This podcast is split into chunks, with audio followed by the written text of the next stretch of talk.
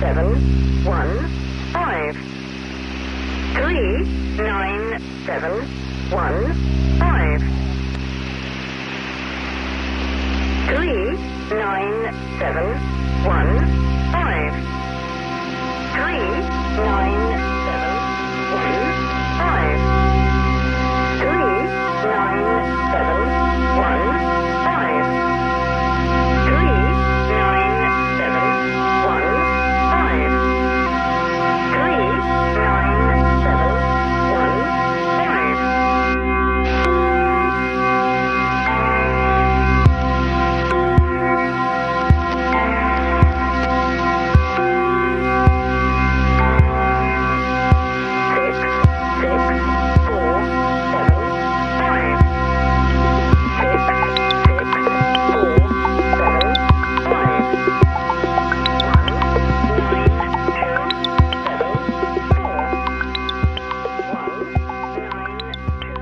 Die Jugendwirtschaft ist im Bett. Die Landwirtschaft braucht noch eine Stunde, bis sie beginnt. Also sitzt der Altnerd am Mikrofon und präsentiert die erste Folge Digital Survivor kompakt.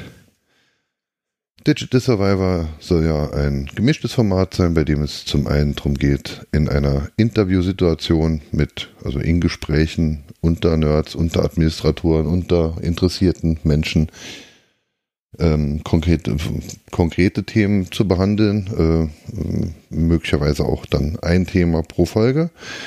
Und weiterhin soll die, äh, der Digital Survivor ja auch ein Format sein, bei dem in kurzen Folgen, in kurzen Episoden, also der Digital Survivor kompakt entsprechend, dann ähm, so etwas wie ein, ein ja, Admin-Tagebuch oder ein ich habe mich die letzten Tage mit dem und dem Zeugs beschäftigt und ich möchte hier mal einen kurzen Abriss geben, mit was ich mich beschäftigt habe, um was es ging, ähm, welches meine Erfahrungen sind, ähm, warum ich es in Zukunft nutzen möchte oder warum auch nicht. Also es gibt ja auch, auch das ist ja ein, äh, auch das sind ja äh, ähm, Inhalte mit, mit, mit Mehrwert. Es soll um den Mehrwert gehen.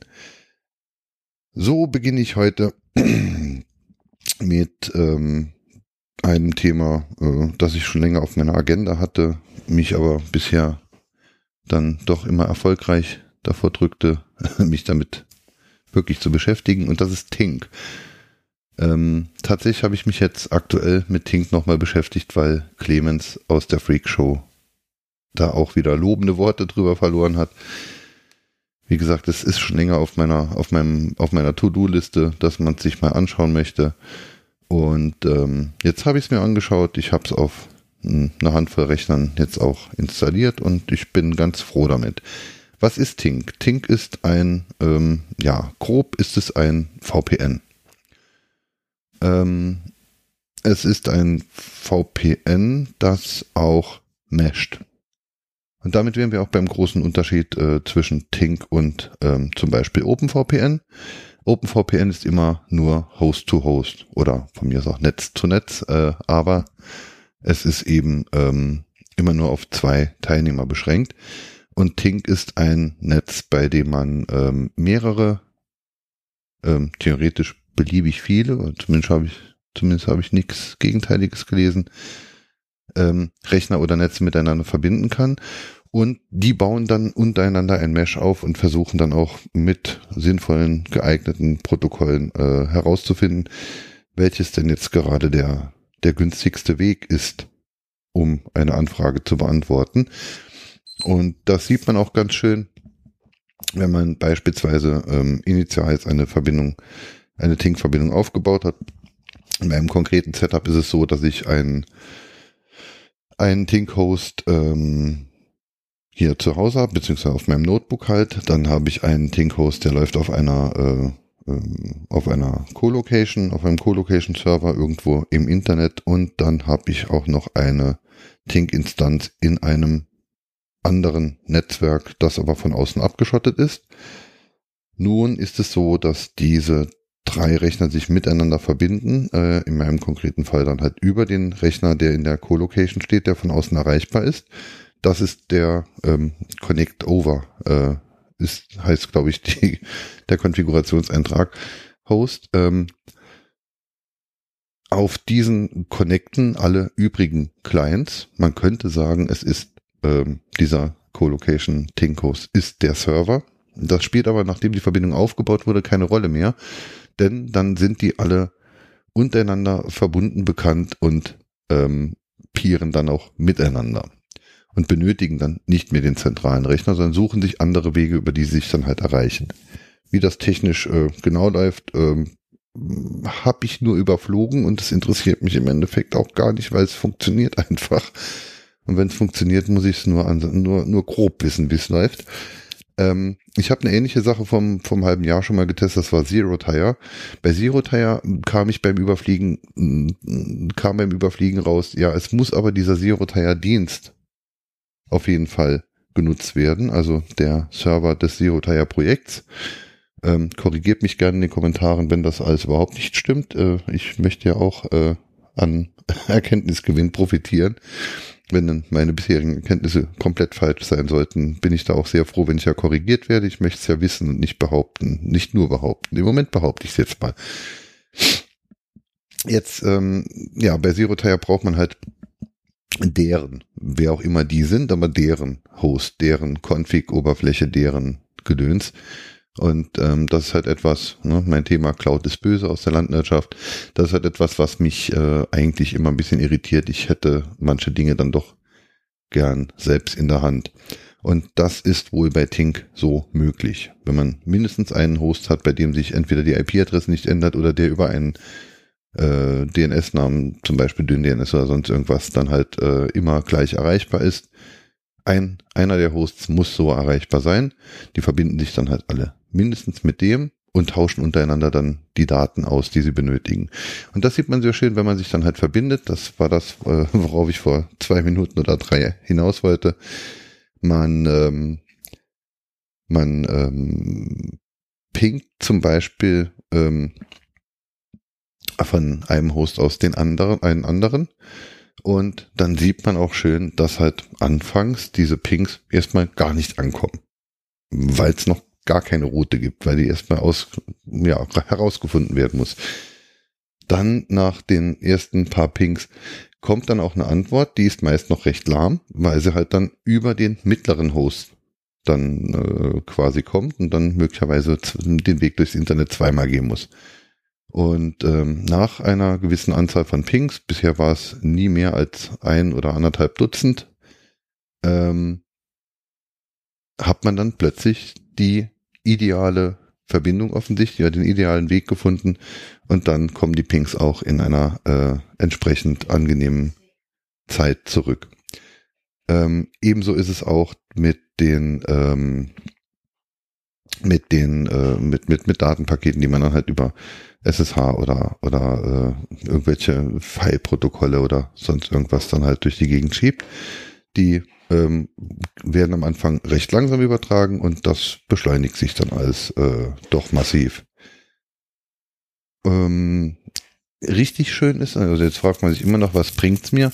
Ja, es bringt einem halt dann was, ähm, wenn man halt mal in dem einen und mal in dem anderen Netz ist, aber immer auf die gleichen Hosts zugreifen möchte wie es bei mir zum Beispiel ist. Also der, zum Beispiel der eine Host, der bei mir zu Hause steht, oder ein Host, der jetzt im Vereinshaus steht, oder ein Host, der dann halt zum Beispiel in der Firma steht, die kann ich nun über Tink ähm, immer über dieselbe IP-Adresse erreichen.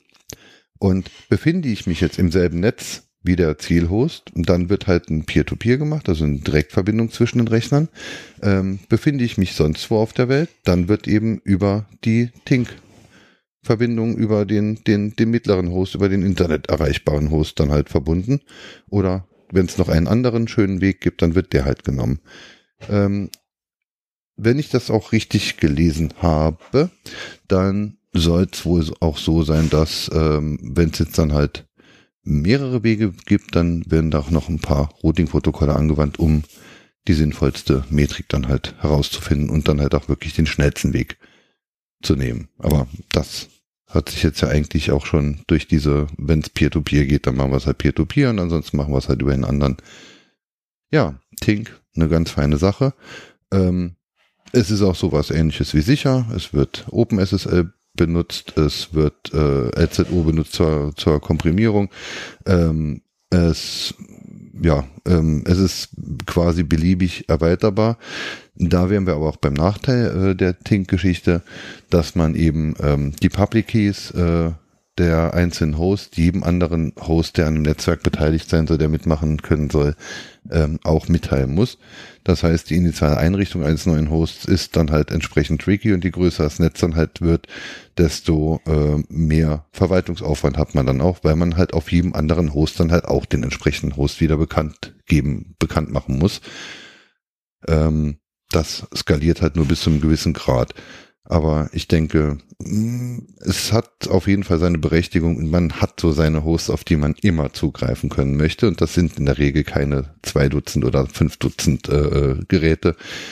Es sind meistens dann wohl ähm, irgendein Server in einem anderen Netz, von dem aus man dann ja auch im Zweifelsfall woanders hinkäme in dem Netz. Ähm, es sind teils irgendwelche Routermaschinen in diesem Netz oder es sind äh, vielleicht auch irgendwelche Virtualisierungsverwaltungsgeschichten oder Sowas in der Art. Ja, ähm, schaut euch Tink an. Tink ist eine feine Sache. Ähm, wenn man die Grund, das Grundkonzept der Konfiguration äh, von Tink dann auch mal verstanden hat, dann ist es auch äh, recht einfach handelbar. Man kann auch mehrere Netze gleichzeitig ähm, aufspannen oder anwenden. Ähm, da hier virtuelle äh, Netzwerkkarten angelegt werden, äh, hat man auch die Möglichkeit zu routen, zu umzuleiten, was man benötigt, was man will, was man braucht. Und ähm, ja, ganz möglicherweise, wenn ich irgendwann in absehbarer Zeit dazu komme, werde ich auch mal noch meine Beispielkonfiguration dann halt verbloggen. Es gibt äh, wohl auch einige Beispiele und, und Dokumentationen im Netz, das ist alles aber doch noch sehr äh, zurückhaltend. Also dieses Projekt gibt es wohl schon recht lange. Ich bin mir jetzt gar nicht, ich glaube, es gibt es schon ewig. Ähm, ich glaube auch der, einer der ersten Beiträge, die ich da in irgendwelchen Zeitschriften oder auf irgendwelchen ProLinux.de oder ähnlichen Seiten gefunden habe, äh, das ist alles schon mehr zehn Jahre her. Ähm, es gab wohl jetzt auch vor gar nicht allzu langer Zeit mal wieder eine neue Version. Also es wird schon noch dran gearbeitet. Es äh, ja, es ist deutlich kein totes Projekt. Es gibt auch eine Android-GUI dafür, ähm, die allerdings äh, Root-Rechte benötigt. Das ist jetzt auf meinem BlackBerry, äh, wäre das jetzt äh, irgendwie blöd, sich ein BlackBerry Android-Gerät zu nehmen und dann das zu routen. Und es wäre meines Wissens auch nicht trivial, wenn überhaupt möglich. Ähm, aber äh, für iOS gibt's wohl noch gar nichts. Aber ich denke, ähm, es gibt trotzdem genug Anwendungsfälle, äh, für die Tink eine Alternative ist zu zum Beispiel OpenVPN. Ja, das war meins zu Tink. Ähm, kurz und kompakt, zwölf Minuten. Ich wollte unter zehn bleiben, ist mir fast gelungen. Ich denke, wenn man die Einleitung wegzieht, dann hat's geklappt mit den zehn Minuten.